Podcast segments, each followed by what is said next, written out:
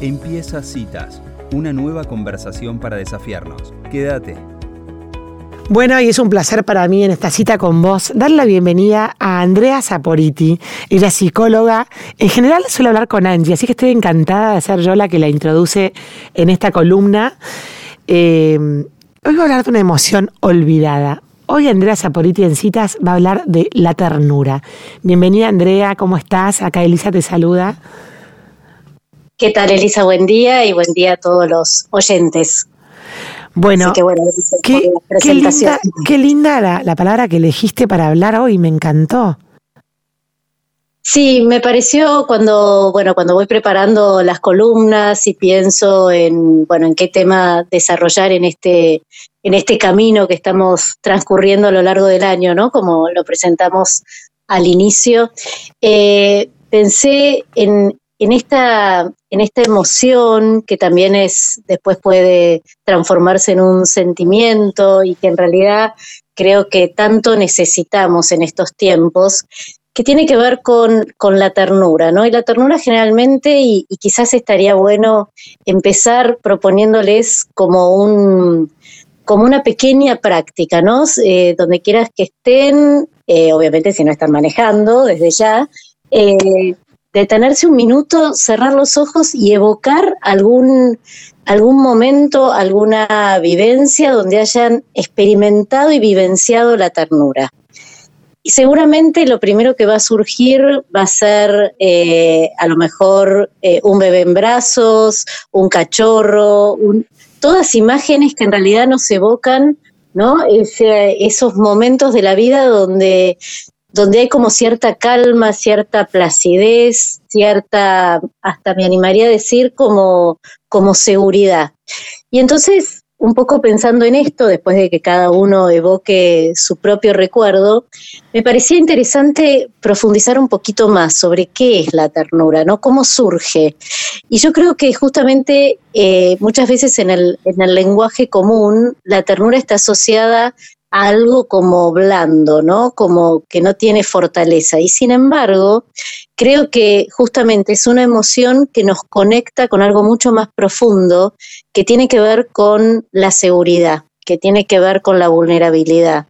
Y creo que poder eh, transmitir y vivenciar la ternura en realidad implica un trabajo interno muy profundo, porque nos conecta con, con esos aspectos donde uno eh, o donde la persona en realidad se abre a esa expresión de, afecto eh, puro, me animaría a decir, ¿no? Generalmente eh, los niños tienen esa, esa ternura, como esa candidez, podríamos decir, de, del asombro, de, cierta ingenuidad, que a veces los adultos vamos como perdiendo, porque bueno, nos vamos encontrando con, con otras emociones, con otras situaciones a lo largo del camino que pareciera ser que nos llevan a, no darle ese valor y, esa importancia que tiene, que sin embargo es fundamental para, para poder sostener los vínculos, ¿no? Porque mm. cuando hay una expresión de ternura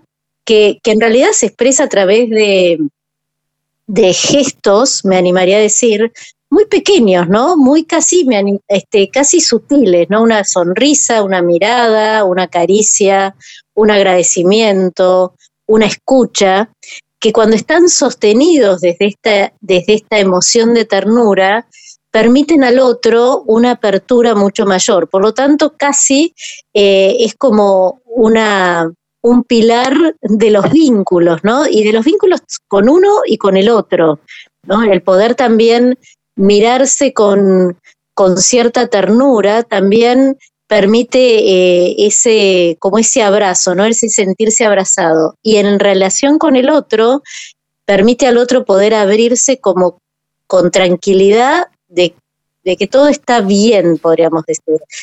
Y vuelvo a esto de, los niños, porque mm, porque creo que ellos son la, expresión máxima de la ternura. Fíjate que, eh, y esto hay, muchos estudios que lo sostienen, cuando, mm, cuando uno ve una imagen de un cachorro, de un gatito, de un bebé, despierta en uno una emoción muy, eh, muy linda que a veces es difícil de sostener por la, cantidad de eh, estímulos internos y externos que a veces nos arrebatan esa, ese estado emocional interno, ¿no?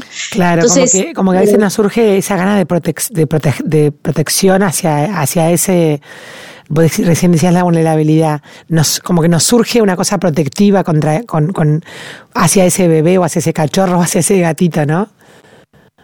Exactamente, y, ese, y esa protección, esto que nos despierta, que está bueno lo que estás trayendo, esto que nos despierta es sumamente importante para la para las relaciones humanas, para poder sostener los vínculos, más allá de las diferencias, más allá de las ideologías, más allá de todo, esto es parte de lo que nos une a nivel humano, ¿no?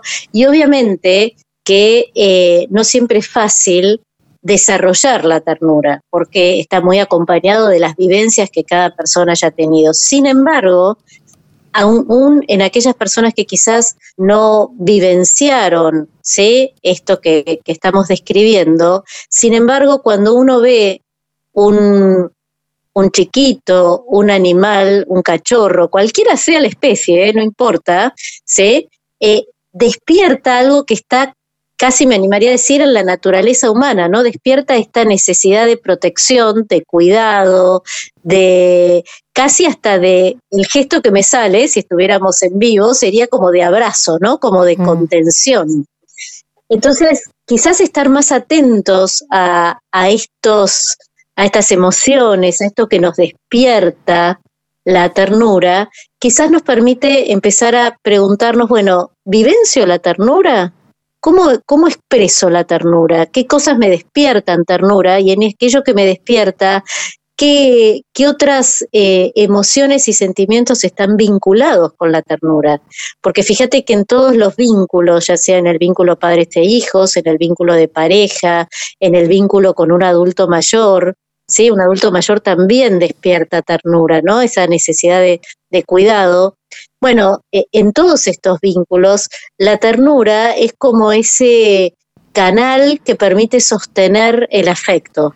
¿no? Mm. Cuando uno se siente escuchado, cuando, vuelvo a repetir, cuando alguien te sonríe amorosamente, cuando hay una caricia, la, la, ternura está muy vinculada con el sentido del tacto, ¿no? Con ese, con ese mimo que uno le hace a su hijo cuando, no sé, cuando se quiere dormir o cuando se lastimó o cuando uno le toma la mano a su pareja o cuando uno abraza. Y creo que hoy, ¿no? Porque todo esto en realidad pareciera como de otro mundo, ¿no? Lo que estoy hablando. Y en estos tiempos me parece que recuperar todos estos gestos, pequeños gestos, son los que nos permiten casi me animaría a decir, eh, hasta nos permiten trabajar la prevención ¿sí?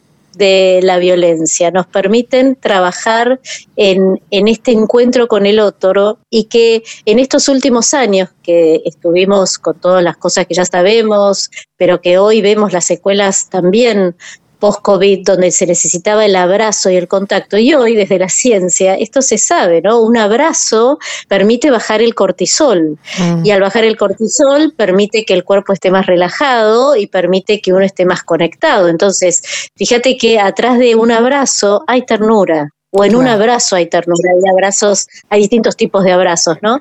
Pero en este, en este empezar a estar más atentos a, a desarrollar y a cultivar la ternura que hay en cada uno, pues yo estoy segura que en todos hay eh, experiencias chiquititas de ternura que quizás quedaron olvidadas, ¿sí? En, en algún rincón de nuestros recuerdos y de nuestras emociones y que están vinculados con una vivencia con otro, ¿no? Con esa mirada, con ese gesto. Cuando uno ve, por ejemplo, la imagen de un bebé durmiendo que está esbozando una sonrisa, a uno le despierta ternura, placidez, ¿no? Tranquilidad, calma. Bueno, entonces todo esto me parece que más que nunca necesitamos como recuperar. Por eso había pensado esto de, esta, de esta, emoción olvidada, ¿no? Me parece, tan importante esto que hablas, eh, Andrea, porque parecía como que es un Vos hablaste de la emoción sutil, es como algo que, que probablemente esté en un montón de gestos pequeñitos, pero si no la detectamos o no la, o no la registramos puede pasar desapercibida, ¿no? Totalmente, totalmente. Y, y en esto me parece que, mm, que los chicos, ¿no? los niños, son grandes detectores eh, de la ternura. Ellos la, la, transmiten casi naturalmente. Claro pero sin embargo la necesitan porque es lo que les va a permitir ese, ese apego seguro, ese lugar donde pararse, y la buscan y la necesitan. Y ahí es donde me parece que los adultos estaría bueno que nos detengamos a observarnos en los gestos que hacemos hacia otros, porque a veces son pequeñas miradas, ¿eh? es, es una, una pequeña sonrisa, es una caricia en el momento justo, es una palabra. No, no, es por eso creo que está como en el campo de lo sutil, de lo que no, no hace demasiado ruido, pero puede dejar una huella eterna. Espectacular, me encantó. Me encantó esta reflexión, Andrea, me parece, pero sumamente valiosa y una palabra que se me viene todo el tiempo cuando te escucho hablar de la ternura es, es el silencio también, ¿no? como si fuera una especie de, cosa media sagrada que, que, surge en, un momento de, bastante silencio. Bueno. Totalmente, totalmente. Es como, para ya para ir cerrando, es como esa pequeña brisa, ¿viste? Cuando de mm. repente pasa y decís, ay, qué lindo que está, pero no, no se siente, el viento no se ve, la brisa no se ve, pero sí se siente, se percibe y te atraviesa. Y me parece que la ternura podría estar de la mano de la brisa, ¿no? Es así como muy suavecita, pero te refresca, pero te, envuelve, te acompaña y, está. Lo importante es estar atentos a percibirla. Espectacular.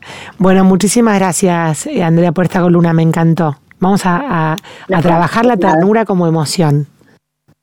Dale, y aparte creo que en este tiempo que comienza la primavera, eh, creo que puede ir muy vinculada con esto que, que bueno, que cada mes van poniendo en citas, ¿no? De, cada mes la voy a postular, la voy a postular como palabra para reflexionar. Dale, buenísimo. Bueno, muchas gracias. Eh, espero que les sirva y bueno, nos vemos en la próxima columna. Un beso inmenso, gracias. Un beso grande a todos. Gracias, adiós. Bueno, y así pasaba Andrea Saporiti reflexionando sobre esta emoción tan particular y a veces que la hemos perdido en nuestra cotidianidad, la ternura.